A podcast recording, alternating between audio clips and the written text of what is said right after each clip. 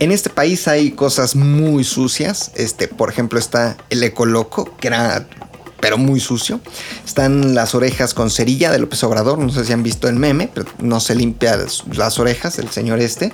Está también los tiraderos de este, el bordo de Sochaca, una cosa muy sucia. Pero también eh, la guerra sucia. Y justamente eh, esta entrega de Historias Vergas está dedicada a la Guerra Sucia. Y bueno, fíjense, la versión oficial de la historia en México se ha encargado de esconder un capítulo lleno de cochinadas, marranadas, este, asesinatos, represiones, desapariciones. Es por eso que probablemente se le conozca como Guerra Sucia, que en realidad tuvo más de pinche sucia que de guerra. Aunque eh, en realidad Guerra Sucia es el nombre que se le da a la intervención del Estado a través de sus Fuerzas Armadas, del Ejército y de fuerzas paramilitares para anular por completo a la disidencia política.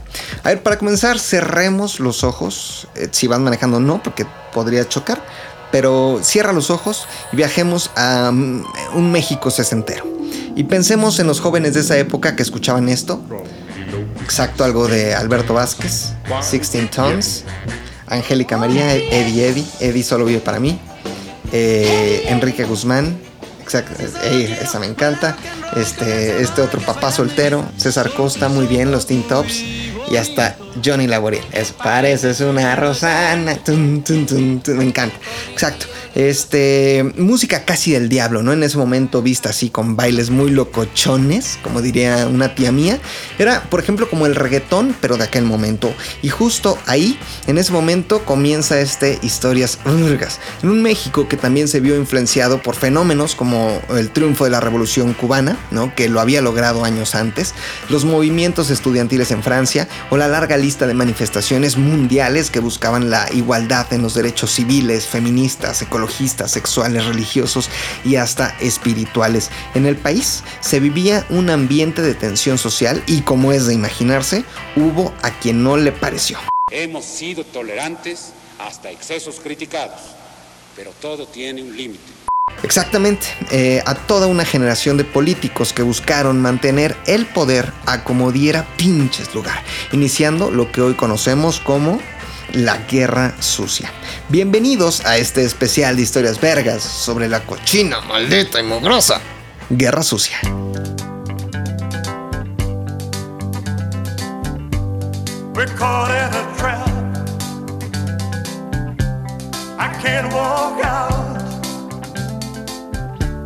Because I love you too much, baby. Why can't you see what you're doing to me? When you don't believe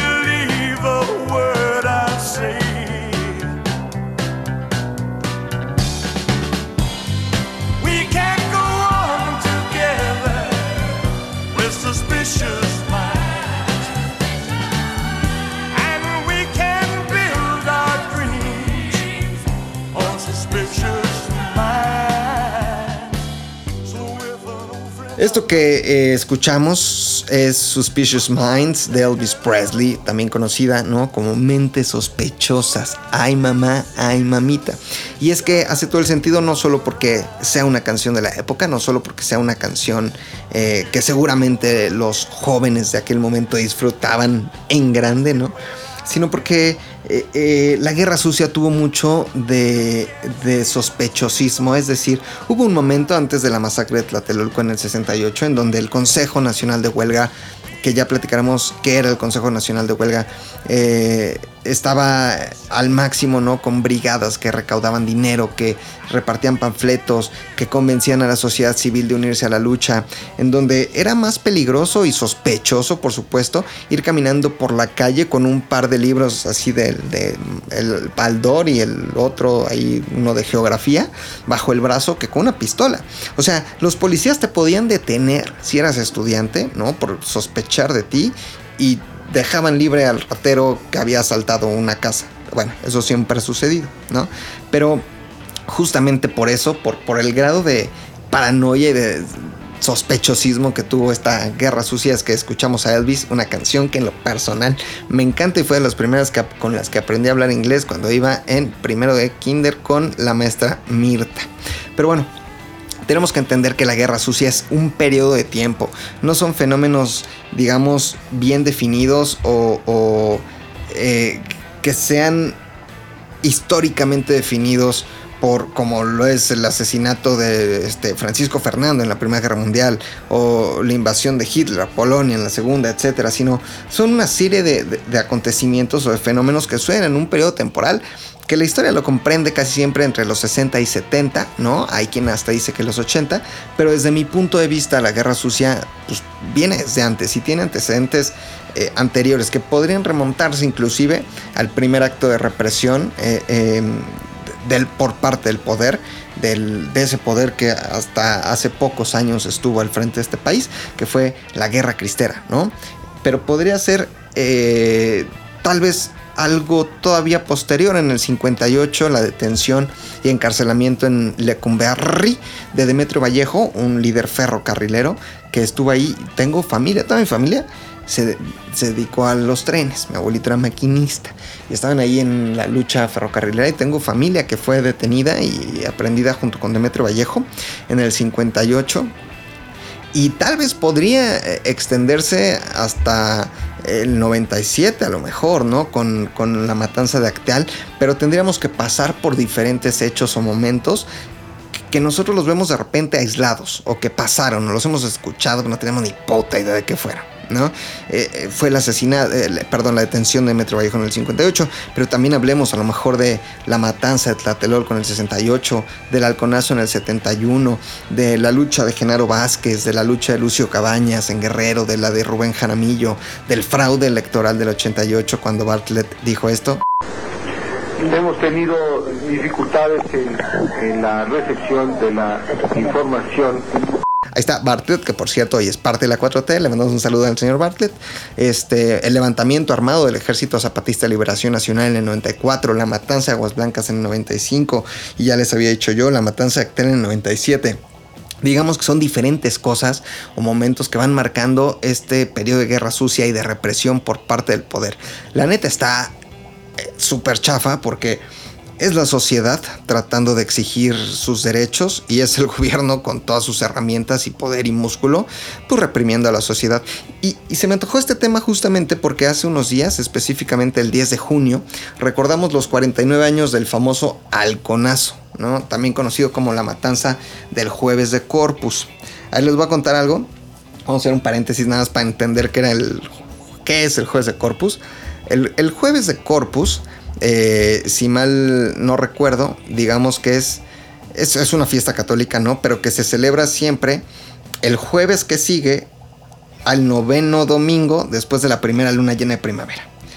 A ver, es primavera, ¿no? Oficialmente primavera, 21 de marzo. Ya es primavera, qué chingón. los niños se visten de abejitas y, de, y hacen desfiles y todo muy bonito. Después de eso pasan nueve domingos en el noveno domingo, pues ya luego empieza lunes, martes, miércoles, jueves. Ese jueves, después del noveno domingo de la primera luna llena de la primavera, se recuerda el jueves de Corpus o del cuerpo de Cristo, de Corpus Christi. Esto porque por allá del siglo XIII en, Italia, si mal no me parece, este, estaba ahí un sacerdote hablando muy italiano, así muy espagueti, pizza, Pipri Papri, ¿no? Estaba ahí hablando, hizo la Eucaristía, levantó la hostia y cuando levantó la hostia, la hostia sangró. Entonces recuerda el cuerpo de Cristo que sangró la hostia, hagan ustedes el refabrón cabor, porque no más, ¿no? Pero bueno, sangró la hostia. Y este, justo un jueves así, un jueves de Corpus, pero del 71, recordamos la matanza del jueves de Corpus, que fue después de la matanza de Tlatelolco, en donde murieron asesinados más de 120 jóvenes que tenían entre 14 y 22 años, o sea, niños. No mames, gobierno. ¿Qué pasa? ¿No? Pero recordamos la matanza del jueves de Corpus el 10 de junio y dije, se me antoja hacer o hablarles del jueves de Corpus. Pero dije, hablar del, del halconazo pues es hablar de un momento que se tiene que entender en el macro y que se tiene que entender desde otro punto de vista porque eran cosas que estaban pasando en ese México, ¿no? Eh, y bueno, a ver, hay que entender diferentes cosas. La primera, el mundo seguía sumergido en lo que se conocía como la Guerra Fría. Eh, con el fin de la Segunda Guerra Mundial en el 45, eh, comienza la Guerra Fría, que es una lucha principalmente entre dos formas de ver el mundo, pero principalmente controlarlo económica y políticamente, ¿no? El comunismo eh, representado por la URSS y el capitalismo representado por Estados Unidos y una gran parte de países occidentales. Digamos que eh, México se veía inmerso ¿no? dentro, de ese, dentro de esa lucha o dentro de esa guerra fría también. El mundo por completo sucedió en Corea, sucedió en Vietnam, sucedió en Cuba, sucedió en América Latina, sucedió en Europa, etc. Entonces, eh, pues en ese mundo lo que nosotros queríamos era mantener el orden y la estabilidad y obviamente respondiendo a intereses norteamericanos, ¿no? Eh, porque en ese momento, pues cualquiera que quisiera levantar la voz o decir algo, o oiga, profe, ¿puede ir al baño? No, rojillo, oiga, profe, no, comunista, oiga, no, a la cárcel. Entonces, eh, pues lo que querían era que el, pensamiento comunista no infiltrara a estas generaciones, ¿no? Para que obviamente, pues, eh, fuera anulado y cortado de, de golpe, ¿no? pero tenemos que entender también que México en ese momento, y como lo fue durante 80 años, estuvo controlado por un partido padrísimo, ¿no? Muy padre, eh, que se funda en el 29, el PNR, el Partido Nacional Revolucionario, que por ahí de los 40 se convierte en el PRI, eh, la dictadura perfecta, exactamente, y, un partido que... Eh, pues controló todo, ¿no? Desde Plutarco Elías Calles, que lo fundó, y el Maximato y todos sus achichincles, que por cierto, Lázaro Cárdenas fue uno de ellos, aunque lo mandó después a LB, pero seguía siendo un achichincle y estuvo ahí gracias a Plutarco Elías Calles. Pero después también toda la lista de presidentes. Tenemos que entender, por ejemplo, eh, que si habláramos, a ver, de, cosas más, de un periodo más específico, desde López Mateos, que estuvo del 58 al 64, pasando por Díaz Ordaz, que estuvo del 64 al 70, a quien eh, se le responsabiliza y le toca la matanza de Tlatelolco, Luis Echeverría, que estuvo del 70 al 76,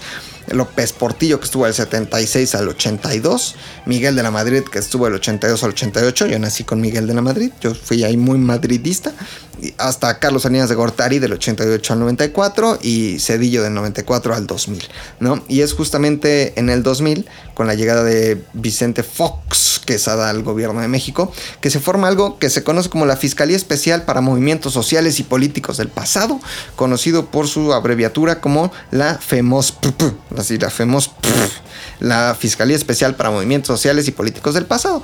Obvio, llega un presidente de oposición y en ese momento dice, a ver, vamos a empezar a quemar a los sexenios anteriores y a ver qué fue lo que pasó, qué pasó, coma, qué pasó. Eh, y pues bueno, empiezan a salir una infinidad de archivos y documentos, etcétera, pero digamos que hasta el día de hoy pues eh, no ha habido grandes responsables de todas estas cosas.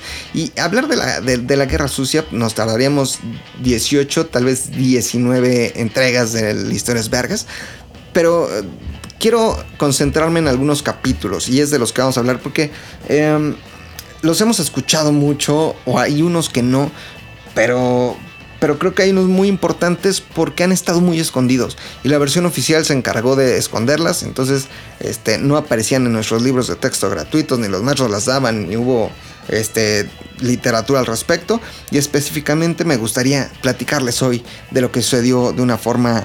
Eh, no rápida, pero sí no tan clavada de lo que sucedió el 2 de octubre de 1968 en Tlatelolco porque ya en octubre haremos una entrega de eso. Perdón, me llegó un WhatsApp de Luis Domínguez. Lo del halconazo en el 71. Me gustaría platicarles de Genaro Vázquez, de Lucio Cabañas y de Rubén Jaramillo en esta entrega de Historias Vergas. Y antes de seguir, vamos a escuchar una rolota que me encanta. Se llama Marcos Hall.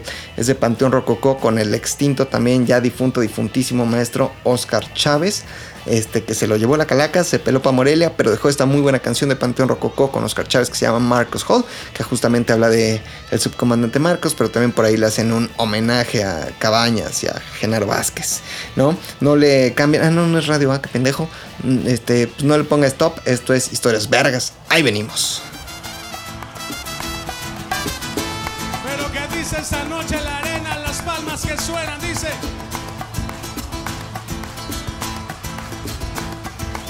Así es.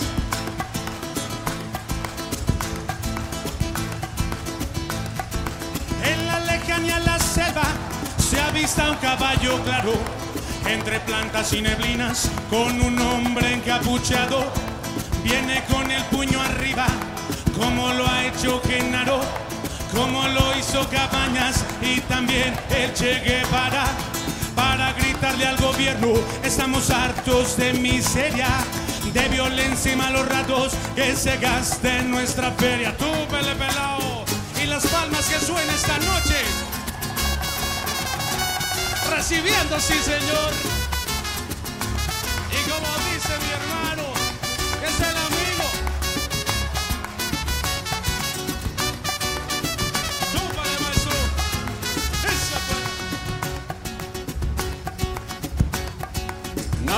sabe a ciencia cierta cuál es su fe de bautizo, pero así se puso Marcos entre indio puro y mestizo, con el corazón abierto y la mente en nuestra tierra, siempre nos está observando desde allá. desde- Pues ya escuchamos a Panteón Racaque.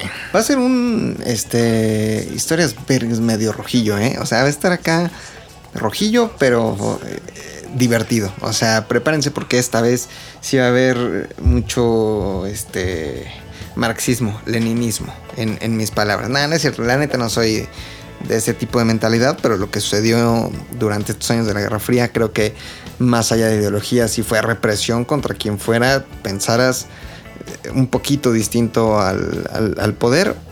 Papas, bote, papas, este, bayoneta ganada, papas, muerte, papas, destrucción. Pero bueno, les dije que íbamos a hablar de, varias cosas. Si nos tardamos mucho, lo vamos a tener que hacer en varias entregas, ¿no?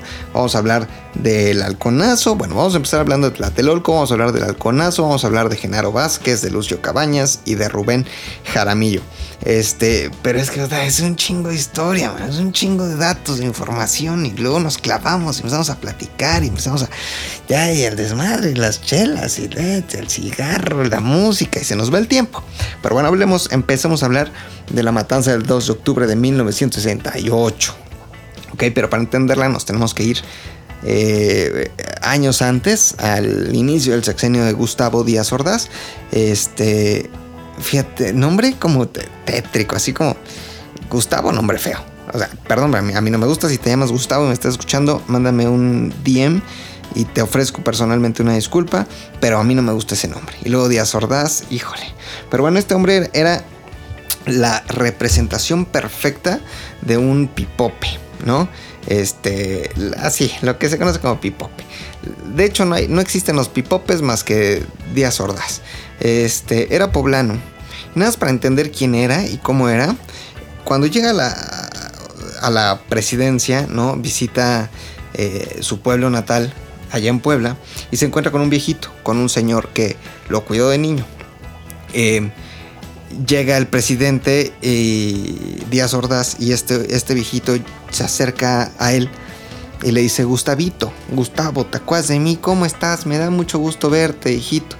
Un señor ya mayor que lo había cuidado y Gustavo Díaz Ordaz voltea, el desgraciado maldito, con su voz terrible que tenía, esta exactamente. No estoy de acuerdo con usted en que hay un país antes Tlatelolco y otro país después Tlatelolco.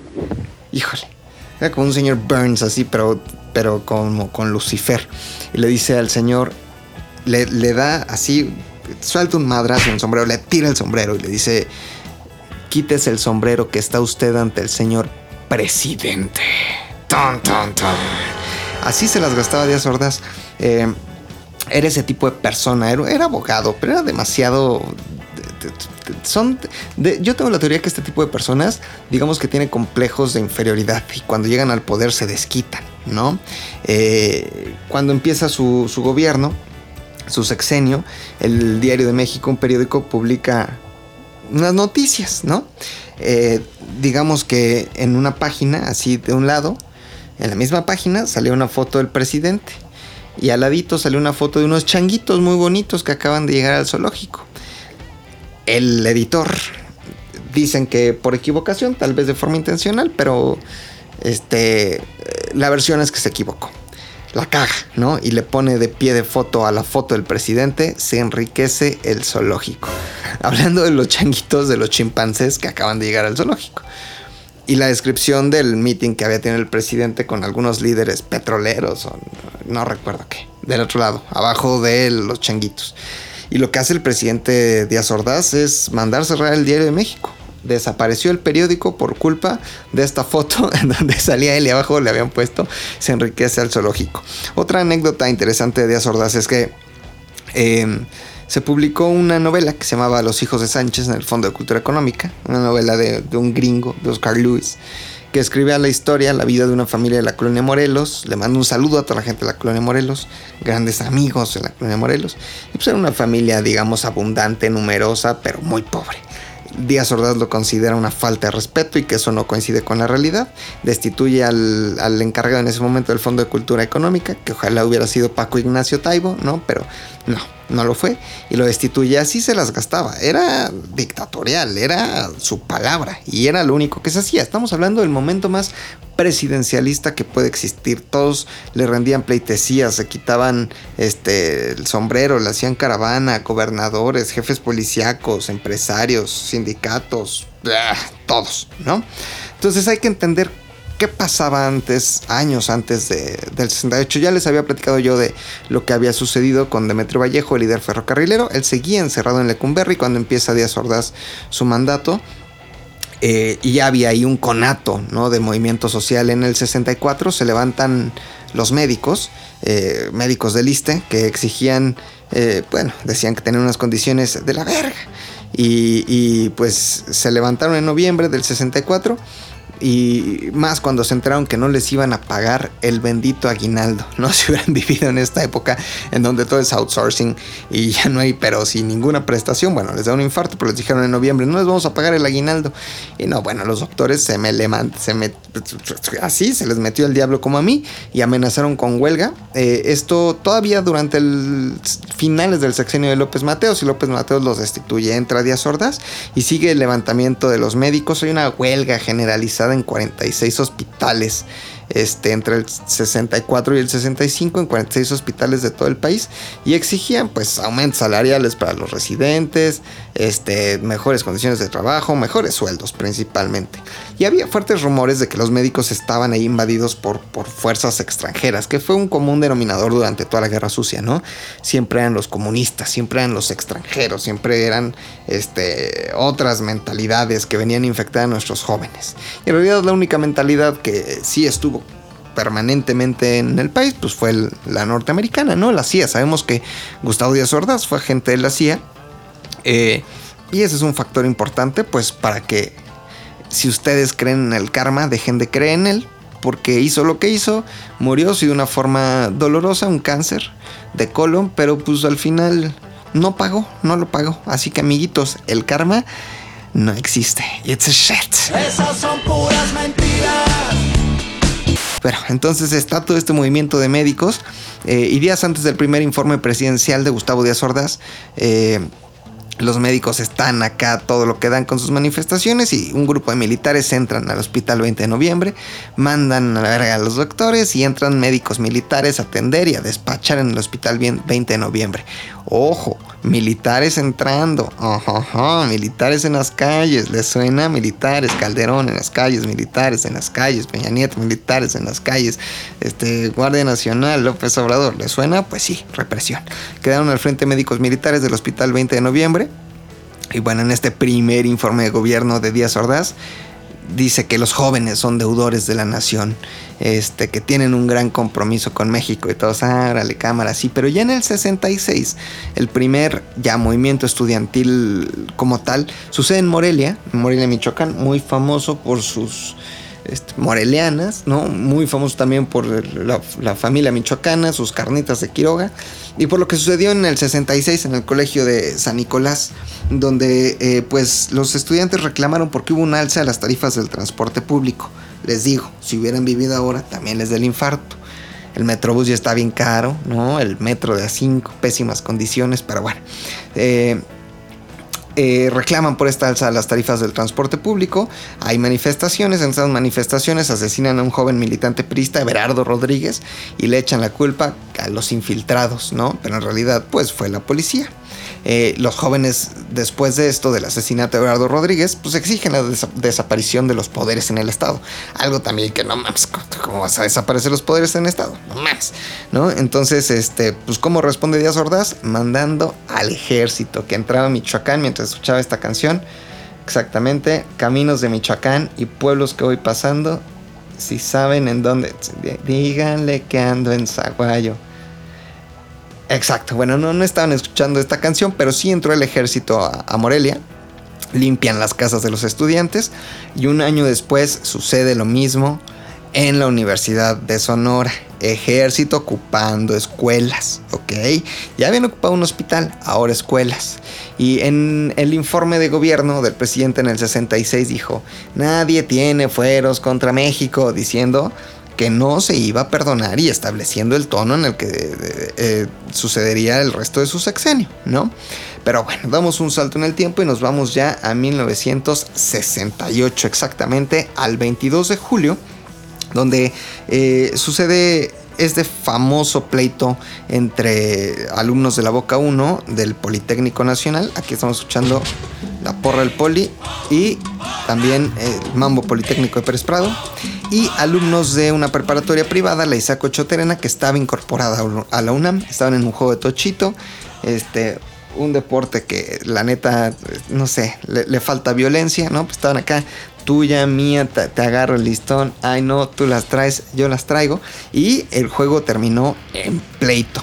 El pleito, un pleito, pues que obviamente estuvo mal, pero nada del otro mundo no tenían por qué ser reprimidos si llegan los granaderos y terminan el pleito a golpes y todo acaba en represión nuevamente. El 20, esto fue el 22 de julio, el 26 de julio, pues eh, estudiantes eh, del Politécnico marchan eh, por las calles de la ciudad hacia el Zócalo, reclamando obviamente lo que había sucedido, y se encuentran también con estudiantes comunistas que estaban celebrando justamente en ese día, el 26 de julio, eh, el asalto al cuartel Moncada durante la Revolución Cubana. ¿no?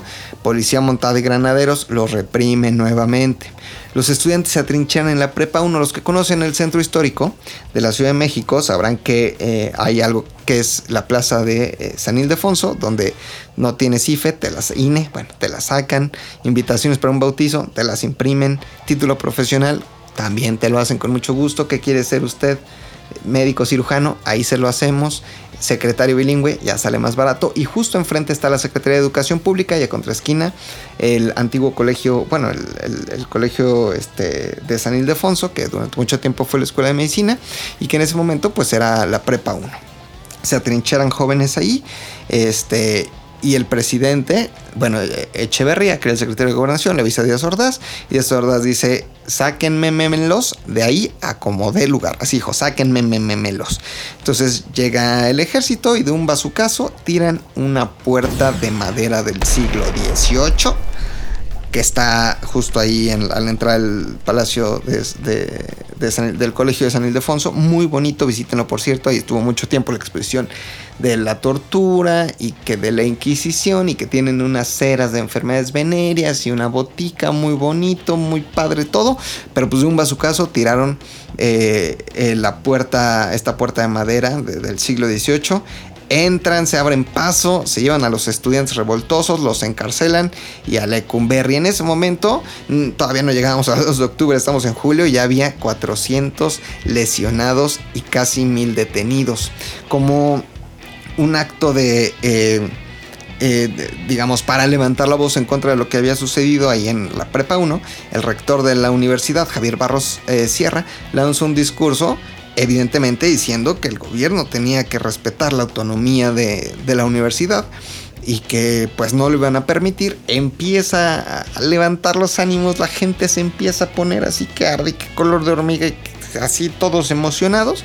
Y bueno, hay una, hay una marcha de 50 mil personas sobre insurgentes desde la universidad y ahí comienzan los gritos de únete pueblo y comienza esto que se conoció como ganar la calle. Eso quiere decir salir los estudiantes a las calles a convencer a la gente de que se les uniera. No era una lucha de estudiantes, ya no era únicamente, ¿no? No era una lucha de médicos, no era una lucha de ferrocarrileros, ya era una lucha de la sociedad civil. La gente apoyando a, a los estudiantes en agosto se forma el Consejo Nacional de Huelga, conocido también como el CNH. Que digamos que eran un par de alumnos por universidad, ¿no? Representantes del Colegio Nacional de Huelgas, del Politécnico, de la UNAM y de diferentes universidades. Había alumnos de la Ibero, había alumnos de la Salle, que es la mejor universidad del mundo, por cierto. Saludos a todos los de la Salle, Indivisa Manent. Pero bueno, estaban ahí, ¿no? Este, en el Consejo Nacional de, de Huelga y lanzaron un pliego petitorio con seis cosas que no las tengo perfectamente en la mente porque es mucha información, pero entre ellas exigían el cese de los jefes policíacos, ¿no? Los malditos jefes policíacos que,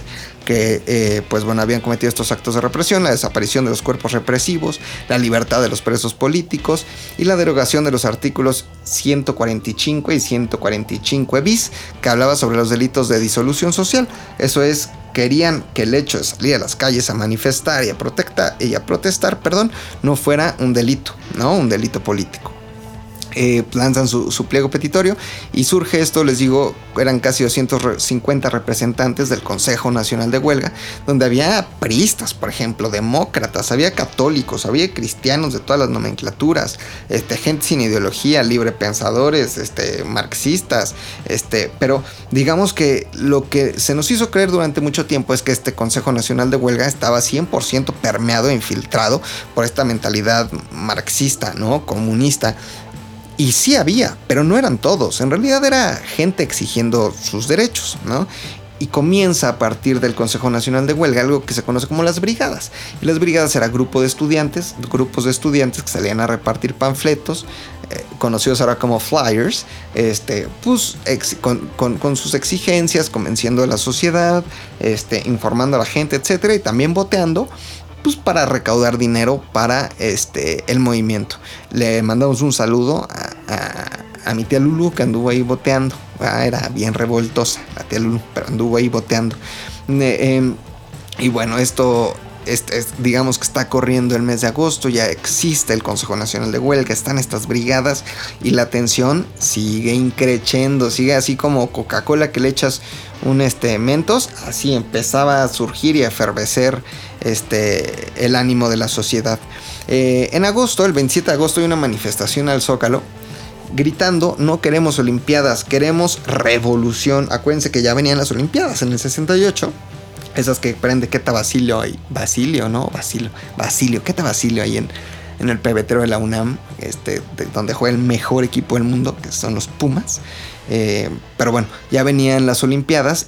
Algo importante que decir porque pues el gobierno quería dar una imagen de, orden, de que todo estaba bien y eh, se capacita para cuidar la seguridad durante las Olimpiadas, algo que se conoce y que platicaremos en un ratito como el Batallón Olimpia. Acuérdense de este nombre, lo platicaremos adelante. Entonces, 27 de agosto hay una manifestación de alumnos hacia el Zócalo gritando no queremos Olimpiadas, queremos revolución. Y se quedan ahí en un plantón en, este, la plancha del Palacio Nacional, ¿no? Ahí donde ponen ahora que la pista de hielo, que la feria del libro, que la feria de las culturas amigas, que las manifestaciones también otras que se ponen ahí, que los que venden, este, siempre venden como las mismas artesanías que en cualquier pueblo mágico. Cosas hechas con, con propóleo y miel, ¿no? Alegrías, este, y obleas, etcétera. Y como que collares así con cuarzos y, y, y tlayudas. Bueno, ahí mismo se quedaron estos jóvenes la intención era quedarse, era 27 de agosto hasta, hasta el, el, el, informe de gobierno, ¿no? que era el 1 de septiembre. Eh, y bueno, se, querían quedar ahí 27. Dicen, aquí nos quedamos, sí, aquí nos quedamos, el plantón. Sí, a huevo el plantón. Chingas madre de América. Sí, que chingas madre de América. También que chingas madre de cerdas. Sí, también que chingas madre de cerdas. Este, y ahí estaban todos. Y el 28 de agosto en la madrugada se abren las puertas del Palacio Nacional. Y no nos sale el presidente, salen unas tanquetas que desalojan, tanquetas militares, que desalojan estos 3.000 manifestantes que estaban ahí plantados viene el informe de gobierno y es en ese famosísimo informe de gobierno del presidente cara de, señor Burns, pero diabólico Gustavo Díaz Ordaz, donde dice esto. Hemos sido tolerantes hasta excesos criticados, pero todo tiene un límite y no podemos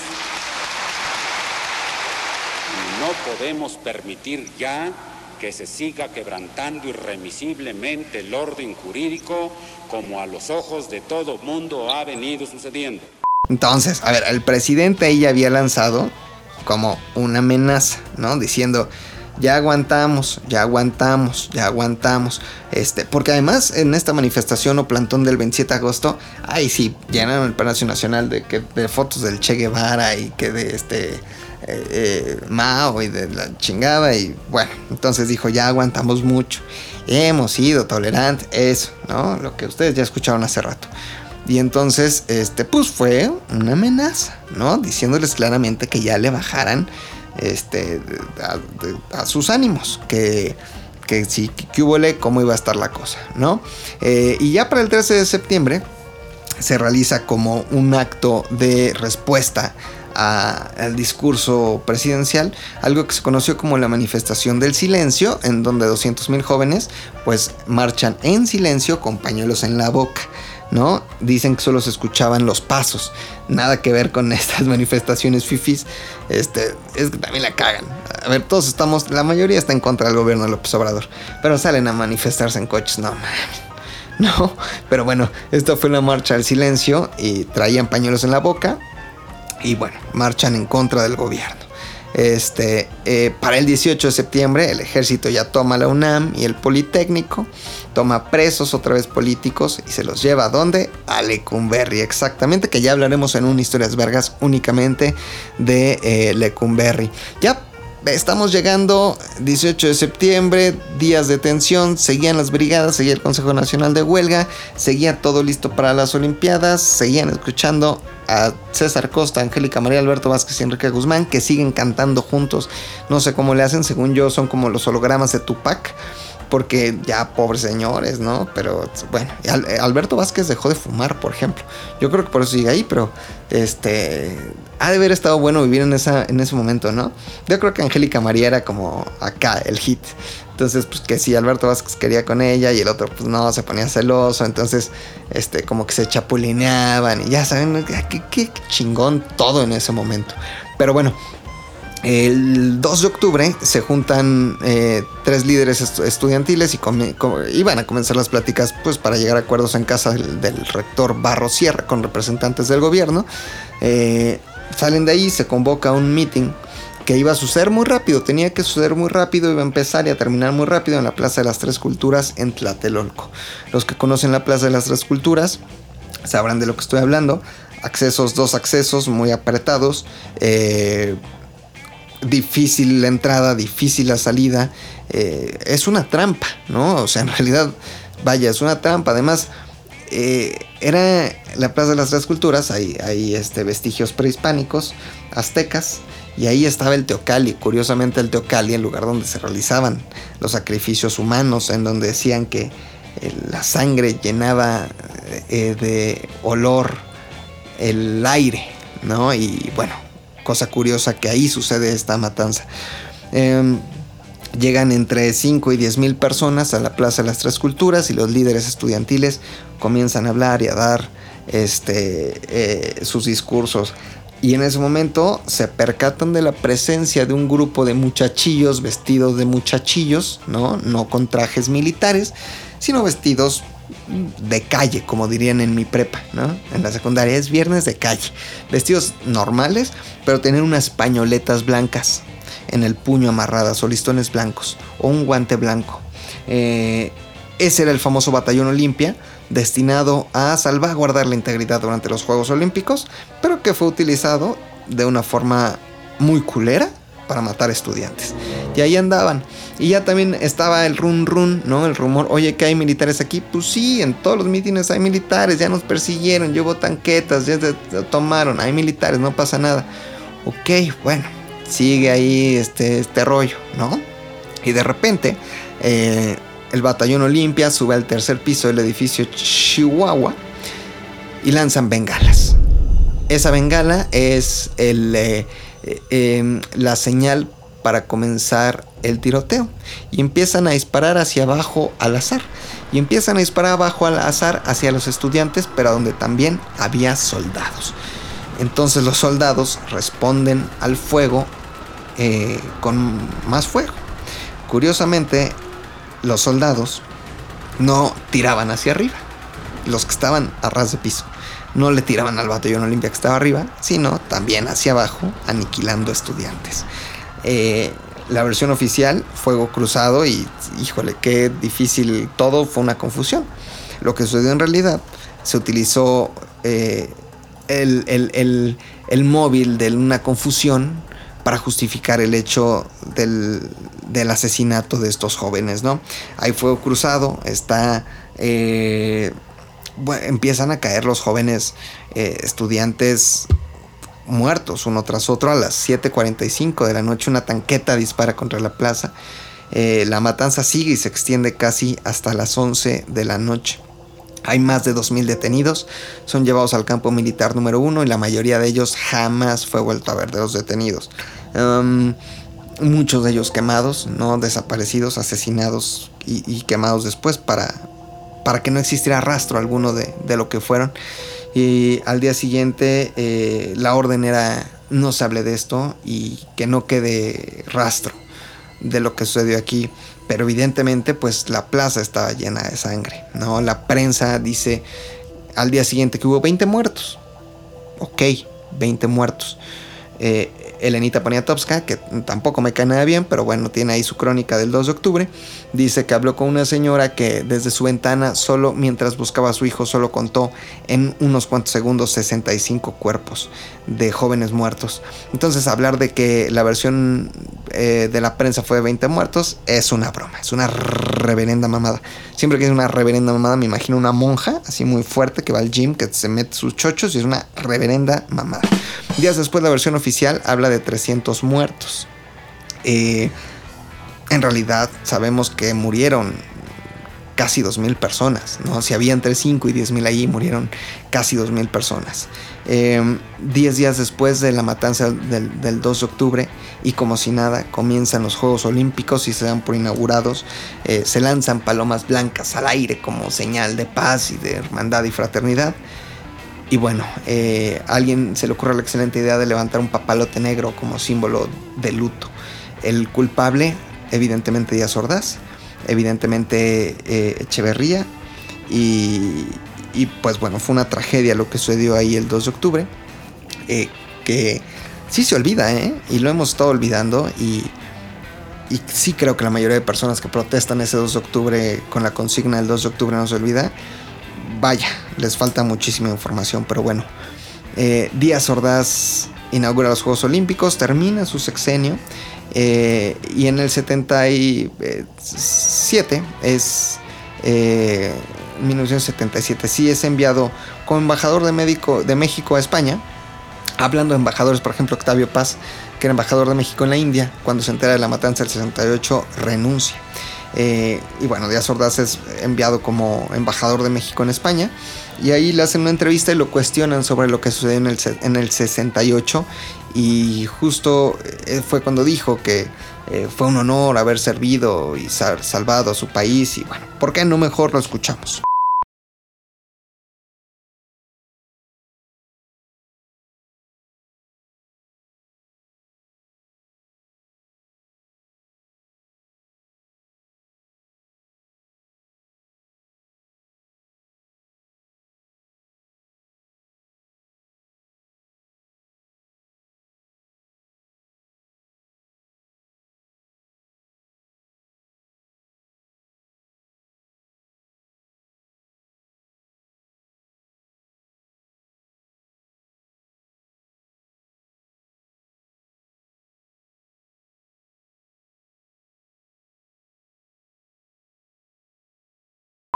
Muy orgulloso de lo que hizo el señor, muy, este, aquí no pasa nada, eh, así son las cosas y estoy muy orgulloso de haber servido y salvado a mi patria. Y todavía regañó ahí al periodista, al muchachito que le preguntó. En el 79 eh, muere por un cáncer de colon. desde su sexenio ya tenía grandes problemas estomacales. Y pues bueno, creo que eh, tal vez esto que voy a decir es muy fuerte, pero pero neta, esa muerte de un cáncer ahí, eh, eh, después de, de lo que hizo, no fue nada. O sea, no pagó lo que hizo en realidad. Por eso les decía que karma is a bitch. No existe, mis amigos. Eh, este hombre fue malo, fue maldito, fue maquiavélico, asesinó y murió así, sin más ni más, de un cáncer de colon. Esto fue lo que sucedió en la matanza del 2 de octubre de 1968, un capítulo de la, de la Guerra Sucia. Hablaremos más adelante del halconazo. Este, y si nos da tiempo, y si no, lo haremos después. Hablaremos de Gerano, Gerano, ¿eh? de Genaro Vázquez, de Lucio Cabañas y de Rubén Jaramillo. Ahora es momento de una rola. Este, ¿qué escuchamos? ¿Qué escuchamos? Algo que nos dé un poquito para arriba, ¿no? Vamos a ver, ya voy a abrir aquí mi Spotify a ver qué me encuentro que no sea tan triste, aunque no tenga nada que ver con el 2 de octubre, pero pues sí está medio abajeño lo que acabamos de escuchar. Entonces, a ver, vamos, vamos, a, ah, vamos a escuchar esta que me gusta mucho. Es de eh, Fleetwood Mac. La canción se llama The Chain o La Cadena, La Cadenita, y no es precisamente la de Carmen. Una versión remasterizada del 2004 de, de conocimos también muchos gracias una película antes de esto nadie conocía The Chain de Fleetwood Mac se llama eh, The Chain la película de Guardianes de la Galaxia un rolón. Vamos a escucharla y regresamos. Esto es historias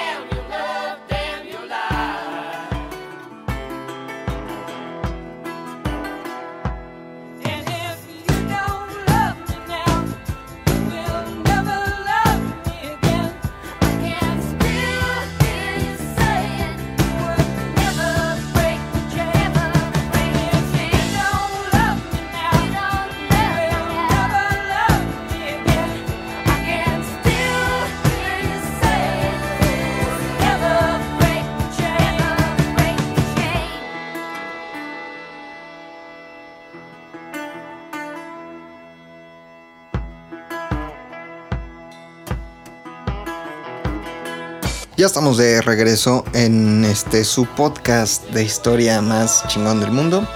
Este, historias vergas, el más chingón. Hay varios, hay muchos, pero aburridos. La neta es que te duermen. Y este no te duerme, este te da el levantadown, lo que se conoce como el levantadown para arriba, ¿no? Oigan, le quiero mandar un saludo. Mandamos saludos, saludos, saludos, saludos. No, sí, le quiero mandar un saludo grande a Raquel eh, Tawil Bouches, Raquel Tawil Bouches, este, nutróloga, que me pidió ahí en Instagram que le mandáramos un saludo. Eh, síganla, síganla en Instagram. Eh, arroba Tawil Bouches, Bouches escribe B-O-U-C-H-E-Z, Tawil T-A-W-I-L, Tawil Bouches. Este, buena nutróloga, está allá en, Jalapa. Y si ustedes son de Jalapa, contáctenla y les va a dejar un cuerpazo. Bueno, este, vamos con lo que sigue. Ya hablamos del 68, ya hablamos de Díaz Ordaz.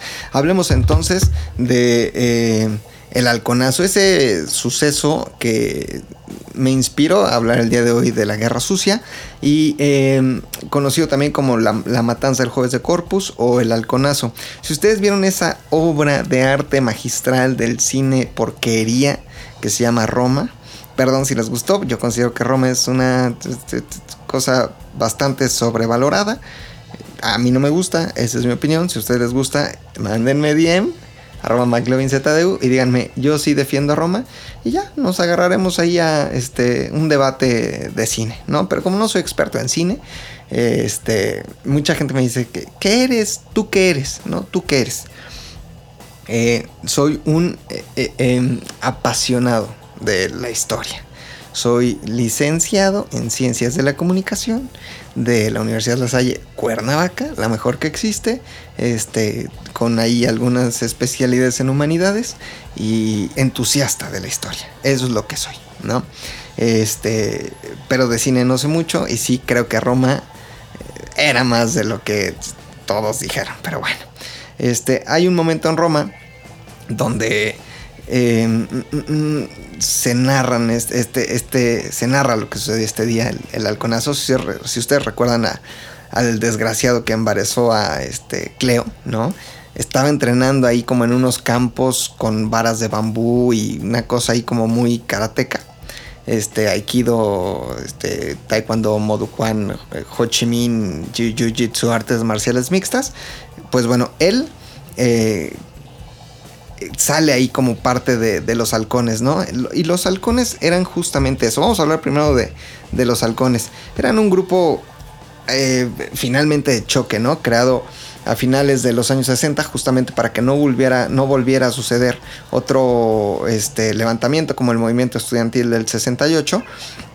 Eh, y bueno, se, a, la, a, la, gente se le dijo que se iba a crear un grupo, un destacamiento especial para la seguridad del recién inauguradito metro de la Ciudad de México.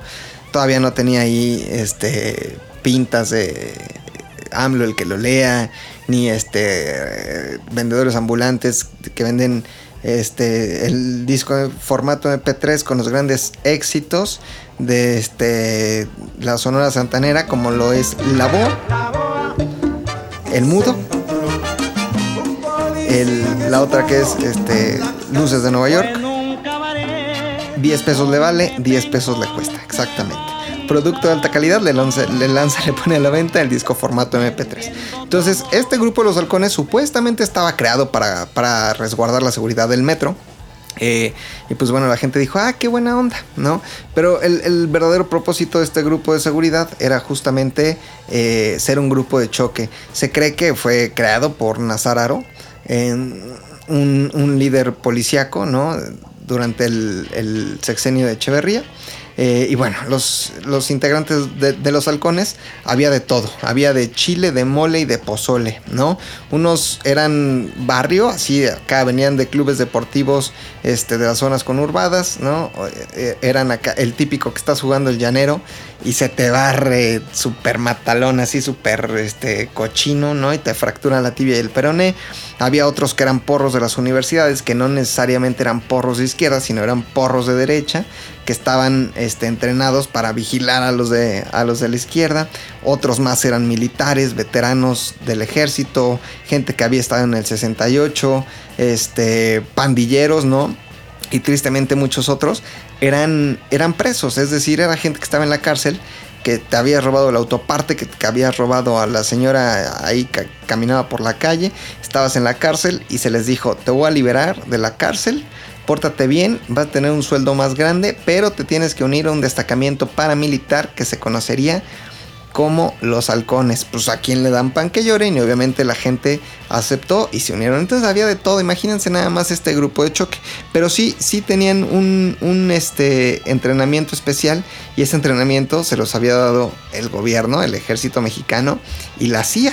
Nada más para que entendamos cómo estaba infiltrada la CIA hasta los huesos. O sea, estaban entrenados por, por la Dirección Federal de Seguridad este, y la CIA. Entonces, estos son los halcones y por eso se le conoce el como el halconazo. Pero ¿qué pasó? Vámonos para atrás. Eh, llega Echeverría al gobierno y, y, y, con Echeverría llegan nuevos bríos. Llega una esperanza de un gobierno más abierto, menos represor. Este. Eh, regresa o libera a algunos líderes del movimiento estudiantil del 68, ¿no? Había otros exiliados en Chile, eh, regresan a México. Eh, Castillo, perdón, José Revueltas vuelven a, que estaban encarcelados de, desde el 68, pues bueno, vuelven al escenario político y la gente dijo, este gobierno va a estar chingón. Si este gobierno va a estar chingón, exijamos algo que creemos justo porque este no va a ser represor. Pero esto no sucedió en la Ciudad de México, no sucedió en el centro del país, sino sucedió en la capital mundial del cabrito, la tecate y la carnita asada, eh, Nuevo León. ¿no? Justamente en la Universidad Autónoma de Nuevo León, la UANL, la la Universidad Autónoma de Nuevo León, o eh, que exigían varias cosas, principalmente un gobierno paritario eh, dirigiendo eh, la universidad, ¿no? Y, respetando su, su autonomía. Eh, y lo lograron, ¿no? El, en febrero del 71 llegó Héctor Ulises Leal Flores como nuevo rector de la Universidad Autónoma de Nuevo León bajo esta nueva ley. Y el gobierno estatal, el gobierno de Nuevo León, dijo, ah, sí, pues ustedes metieron ahí sus este, manifestaciones y su pliego petitorio para que eh, eh, la universidad sea más paritaria, pues yo les, redu les reduzco ¿no? el, el presupuesto. Obviamente los universitarios dijeron, si de por sí en las universidades autónomas no hay papel de baño, no hay tazas del baño, no tenemos este, el, proyector de acetatos, ni, ni con trabajos nos vas a bajar el presupuesto. Entonces el Consejo Universitario, eh, pues se lanzó a las calles y convocaron a, una manifestación este, en Nuevo León, ¿no? Eh, obviamente eh, el, el, gobierno de Nuevo León, eh, digamos que aceptó, renunció Eduardo Elizondo Lozano, que era gobernador de Nuevo León, y bueno, entró en vigor una nueva ley orgánica que resolvía el conflicto y digamos que todos allá en Nuevo León estaban felices y los alumnos cumplieron su objetivo seguían casándose entre primos, seguían comiendo carne asada y tomando tecate. Fue una broma, no se enojen, cuatitos de provincia, fue una broma. Pero entonces los alumnos de la Universidad Autónoma de Nuevo León piden el apoyo de la Universidad Nacional Autónoma de México y obviamente del Instituto Politécnico Nacional. Este. Eh, que bueno, pues ya sabemos que habían estado metidos hasta la médula en el movimiento estudiantil de 1968. Es así que el 10 de junio se convoca a una marca, a una marca, pendejo, a una marcha que saldría del casco de Santo Tomás. Los que conocen este, el poli sabrán dónde está el casco, ahí donde juegan las águilas blancas, donde está este, el Cenlex, donde dan muy buenas clases de idiomas, venden unos tacos muy ricos allá afuera. Y bueno, está ahí este, la escuela superior de, de, de la ESCA y la otra que es la de los contadores, la de los ingenieros, la ESIME y todo muy padre ahí en el poli, en el casco de Santo Tomás. Este, saludos a todos los del poli, Huelum, Huelum, aunque la UNAM siempre será mejor. Si iba a salir la marcha desde el casco de Santo Tomás, iba a recorrer este, esta avenida Carpio, la avenida de los Maestros, iban a salir a la calzada México-Tacuba, que es justamente en donde pasa esto que, que, que nosotros vemos en Roma, ¿no? Eh, por donde está el, el, el cine, este San Cosme, Cosmos, no me acuerdo cómo se llama ese cine. Ese cine. Eh, iban a salir a, la calzada México-Tacuba y desde ahí iban a marchar, ¿no? Iban a atravesar lo que sería el circuito, la avenida de San Cosme, Insurgentes, donde está Umbiana, por donde está el PRI, donde está el, circo de, de, de, Buenavista, Buenavista, Buenavista, iban a seguir, a seguir caminando derecho, iban a llegar al Zócalo y bueno, ahí se iban a manifestar. Pero entonces cuando llegan a, aquí justamente a, la calzada México-Tacuba, eh, se encuentran pues, un, grupo ahí de policías y tanques y granaderos y camiones y camionetas y dijeron, chingar, no, que no iba a haber represión, pero además ven a un grupo a este grupo que les platicé hace rato conocido como los halcones. Eran paramilitares que venían armados con varas de bambú, este, palos de kendo, ¿no? Porras, por eso las porras o los porros se llaman porros por las porras, las cachiporras. Eh, y bueno, eh, digamos que se da el primer enfrentamiento de los halcones contra los estudiantes que traían palos de, kendo, varas de bambú, etc.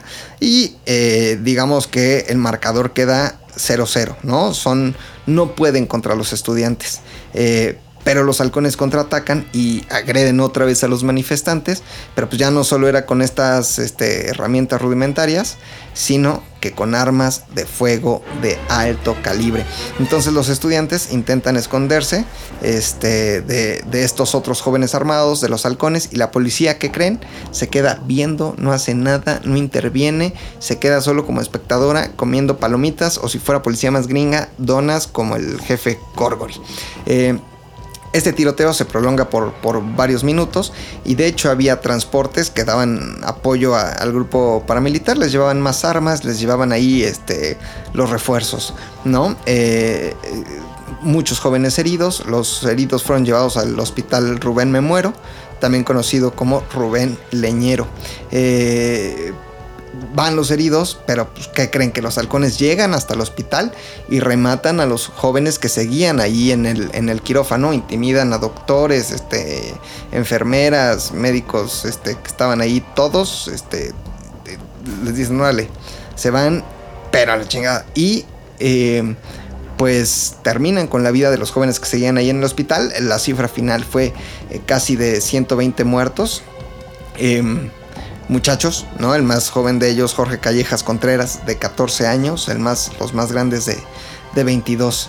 Eh, esa misma noche, eh, gente del ejército resguardo del Palacio Nacional por si cualquier otra cosa pasaba. Y entonces Luis Echeverría anunció una investigación sobre la matanza y dijo que iba a castigar a los culpables, obviamente. Pues sí lo hizo, pero fue más como buscar chivos expiatorios. Entonces, este, pues se chinga a Alfonso Martínez Domínguez, que era el regente de la ciudad, a Julio Sánchez Vargas, que era el procurador general, y que dijeron que pues no, no había halcones, pero que este, que, que, ¿qué pasó? ¿Qué pasó? ¿Qué pasó? Que ellos no sabían nada, pero Cuello. Este le toca también al coronel Manuel Díaz Escobar, que era subdirector de servicios generales, generales del Departamento del Distrito Federal.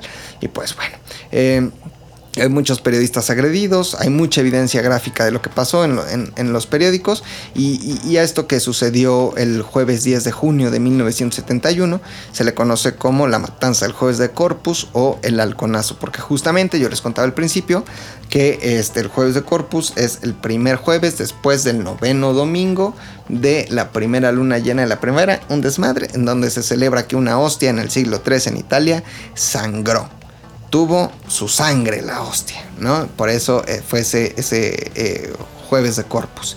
Este. Y pues bueno, más tarde se forman más guerrillas urbanas a partir de esto. Y, y, terrible, ¿no? Lo que sucedió, principalmente porque Luis Echeverría nunca aceptó lo que había pasado.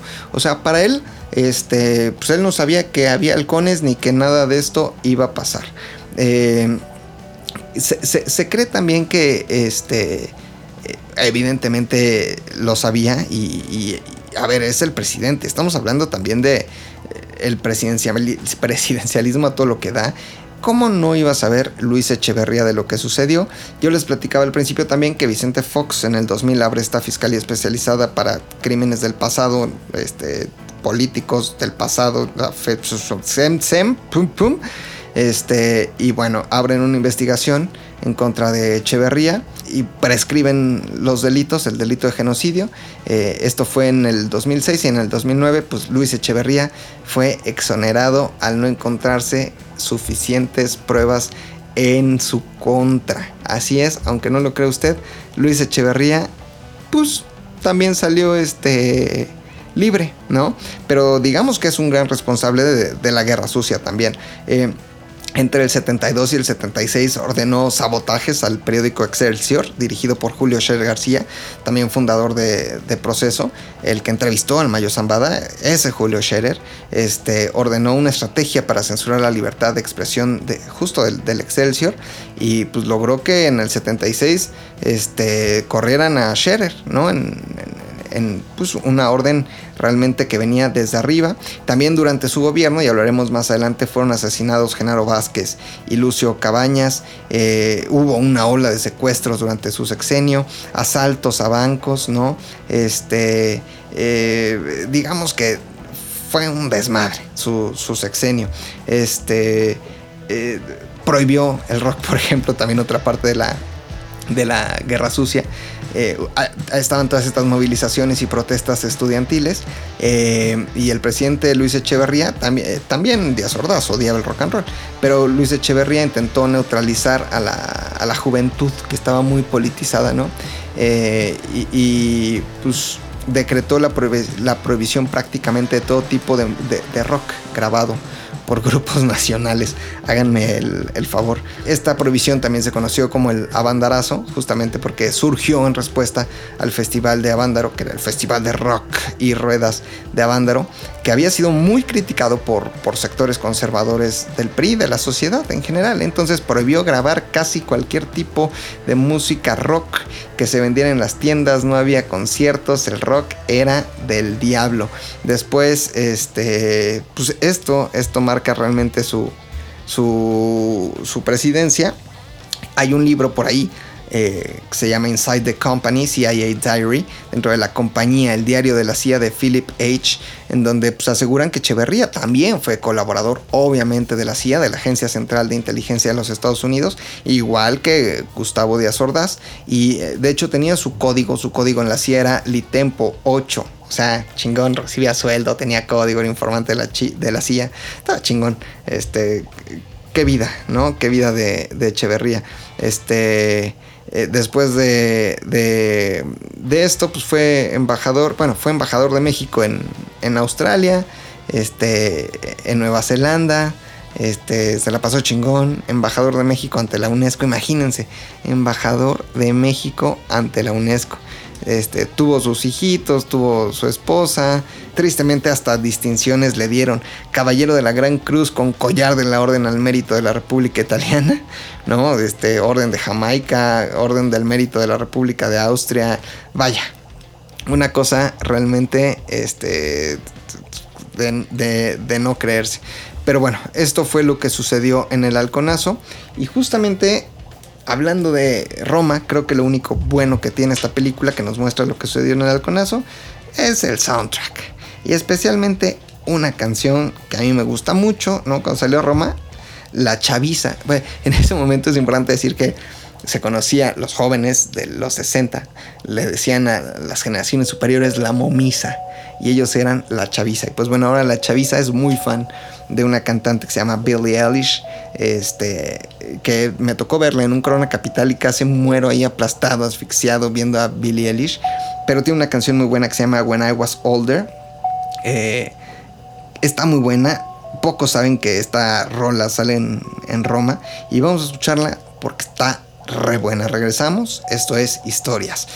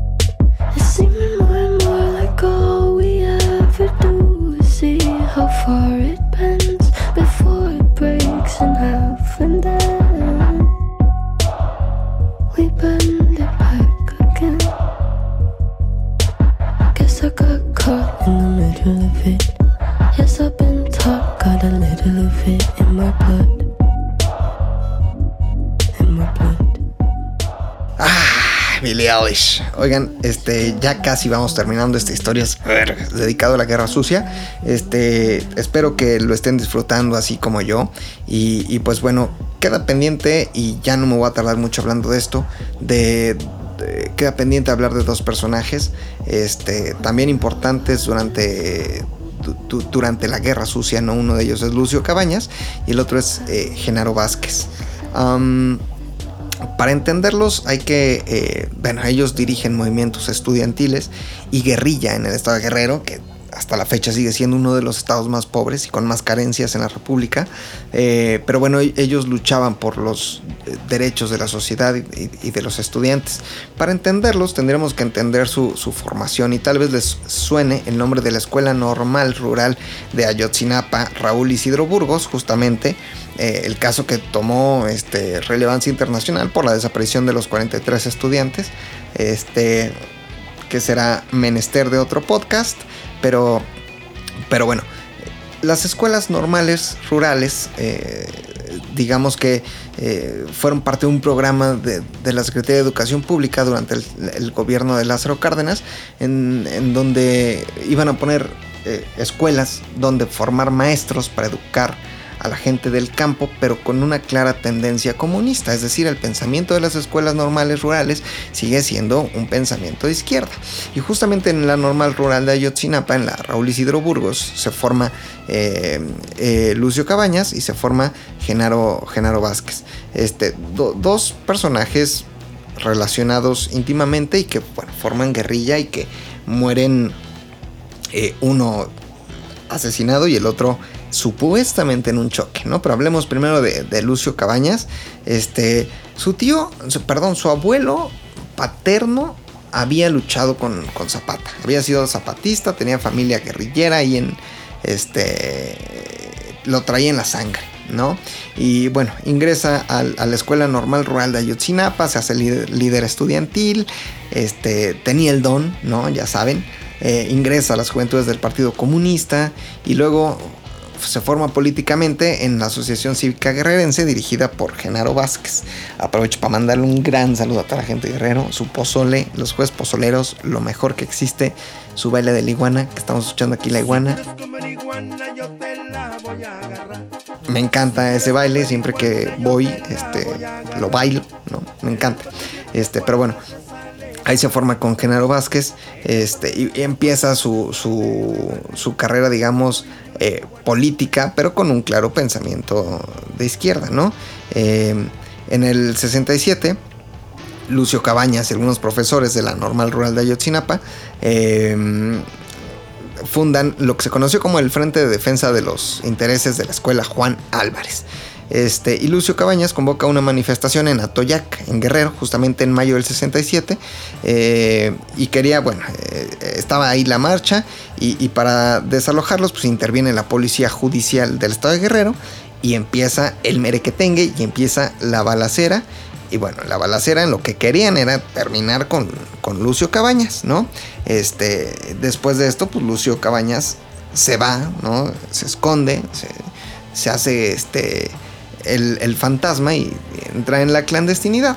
En, el 74, este, ya dirigía Lucio Cabañas una guerrilla en el estado de Guerrero y decide llevar a cabo el secuestro de Rubén Figueroa. Rubén Figueroa era senador de la República y era candidato para ser el gobernador del estado de Guerrero.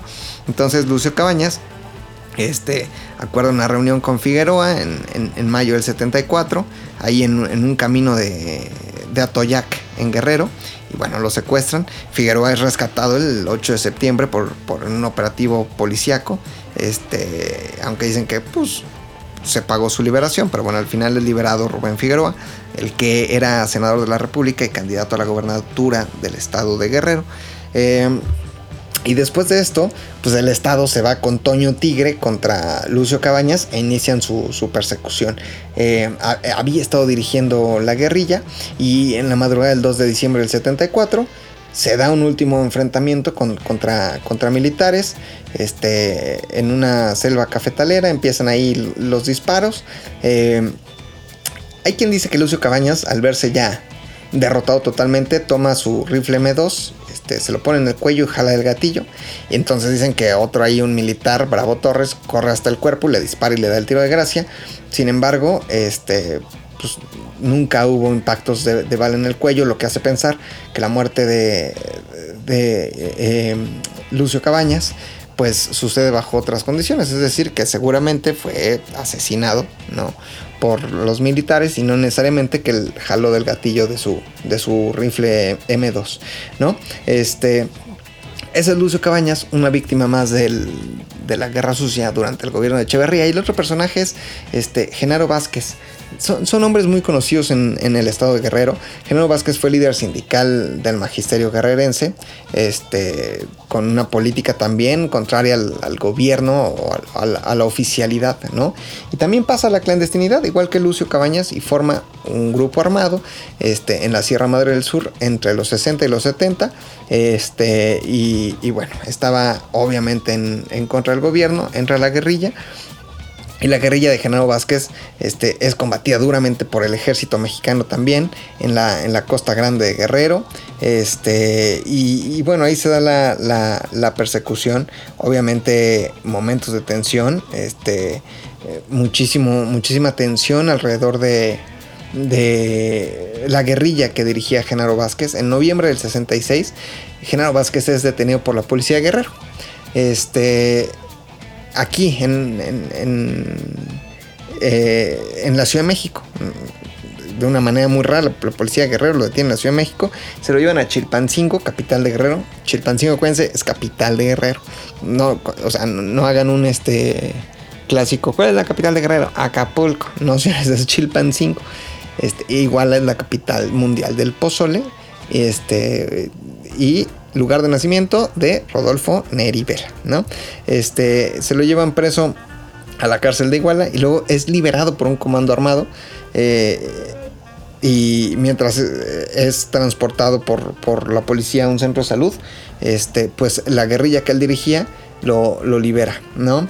Eh, ahora, ¿cómo muere? Pues de una manera misteriosa. En la madrugada del 2 de febrero del 72 iba en su coche, ¿no? Acompañado de su segundo al mando este, y otros tres militantes ahí de la guerrilla que estaban con él y misteriosamente este, su coche se estrelló con, en un puente en la carretera México-Morelia eh, y según la versión oficial, entre comillas, murió en el Hospital Civil de Morelia con el cráneo fracturado eh, de- debido al choque, pero los que viajaban con él aseguraban que eh, las heridas que había sufrido no eran de gravedad. Y que lo más probable, muchachitos y muchachitas, es que los soldados o los militares, al enterarse de que era Genaro Vázquez, la persona que estaba hospitalizada, le dieran crán al alacrán y lo ultimaran ahí mismo en el hospital y lo dejaran eh, morir. Este, pues bueno, así, así muere eh, Genaro Vázquez y, y así murió también Lucio Cabañas, víctimas de, de la guerra sucia, de este periodo que yo les decía, que puede comprender desde finales de los 50, inclusive hasta este, el, el 97, 2000, ¿no? Si queremos llevarlo más lejos, pues tal vez también lo que pasó en Ayotzinapa, tal vez la guerra sucia no ha terminado, ¿no? Tal vez tendríamos que quedarnos con esa este, reflexión en la cabeza. ¿Realmente habrá terminado ya la guerra sucia? ¿Realmente el gobierno ya deja que hagas lo que quieras, que seas libre 100%? Ah, no lo sé. Tal vez eh, la guerra sucia continuó con Fox, continuó con Calderón, continuó con Peña Nieto. Y es probable que siga. Díganme, eh, si no hay libertad absoluta, entonces, ¿qué es? Eh, un ejército de gente callando a quien se le opone, ¿no? Eh, el periodismo viéndose, o, la libertad de expresión viéndose callada, ¿no? Este, porque así lo quiere el gobierno. Recordemos que, pues, al final la formación política de nuestro actual presidente es prista, amigos. Entonces, ¿realmente habrá terminado la, la guerra sucia? Quedan ahí eh, en, en- el tintero, pues todos estos hechos. Ah, Les recuerdo, hablamos desde la detención de Demetrio Vallejo, líder ferrocarrilero en el 58, lo que sucedió en Tlatelolco en el 68, el Halconazo el 71, Vázquez, Cabañas, Jaramillo, que ya no hablamos de él, pero bueno, también fue este un, un, eh, también guerrillero, líder político que, que este, años antes también es exterminado por la oposición o por el gobierno, ¿no? Este, inclusive el fraude electoral del 88, cuando se cayó el sistema de Bartlett, dijo esto. Hemos tenido dificultades en, en la recepción de la información. El mismo Bartlett, que hoy está en la 4T, exactamente. El levantamiento de Marcos y el Ejército Zapatista de Liberación Nacional, ese que Fox dijo que lo terminaba en 15 minutos. Y pues creo que no este, hizo nada, ¿no? En donde pues el gobierno de Salinas tiene una participación importante. Este Camacho también. eh, y, y- que bueno, dentro de la historia se liga también con la muerte de Luis Donaldo Colosio, que podría ser parte también de la Guerra Sucia, la matanza de Aguas Blancas y de, Actea- y de Acteal, este, hasta llegar al- a los eh, estudiantes desaparecidos de Ayotzinapa. Eh, que nos quede esa reflexión, ¿no? Realmente hemos vivido en un país 100% libre y sin guerra sucia. Desde mi punto de vista, no lo creo. eh, y creo que falta mucho para que eso suceda. Eh, gracias por haber escuchado historias vergas. Tuvo buena música. eh, tuvo estos momentos que realmente no son como este, momentos felices, pero bueno, son cosas que hay que recordar y tener presentes en, en la memoria nacional. ¿Por qué? Porque yo siempre les he dicho, la versión oficial está ahí en los libros de texto gratuitos o han estado durante mucho tiempo este, en los discursos presidenciales o en la hora nacional, pero hay cosas que no nos cuentan y no nos cuentan porque no les conviene. Eh, gracias por haber escuchado. Acuérdense, síganos en todas las redes sociales de Sales del Universo. Bueno, ZDUMX, arroba ZDUMX en Instagram, en Facebook, en YouTube, en, en Instagram, en el Twitter. También tenemos el canal de este, Ya con Pilinga 2. Este, sigan mis redes sociales también arroba McLovinZDU. McLovin se escribe M-C-L-O-V-I-N-Z-D-U en Instagram y Twitter y en Facebook McLovin del Universo. Donde más contesto es en Instagram y en Twitter, más en Instagram. Ahí estoy todo el tiempo. Este, gracias por habernos escuchado. Eh, regresamos próximamente con otra historia mucho más vergas. Eh, gracias. Nos escuchamos la próxima. Bye bye.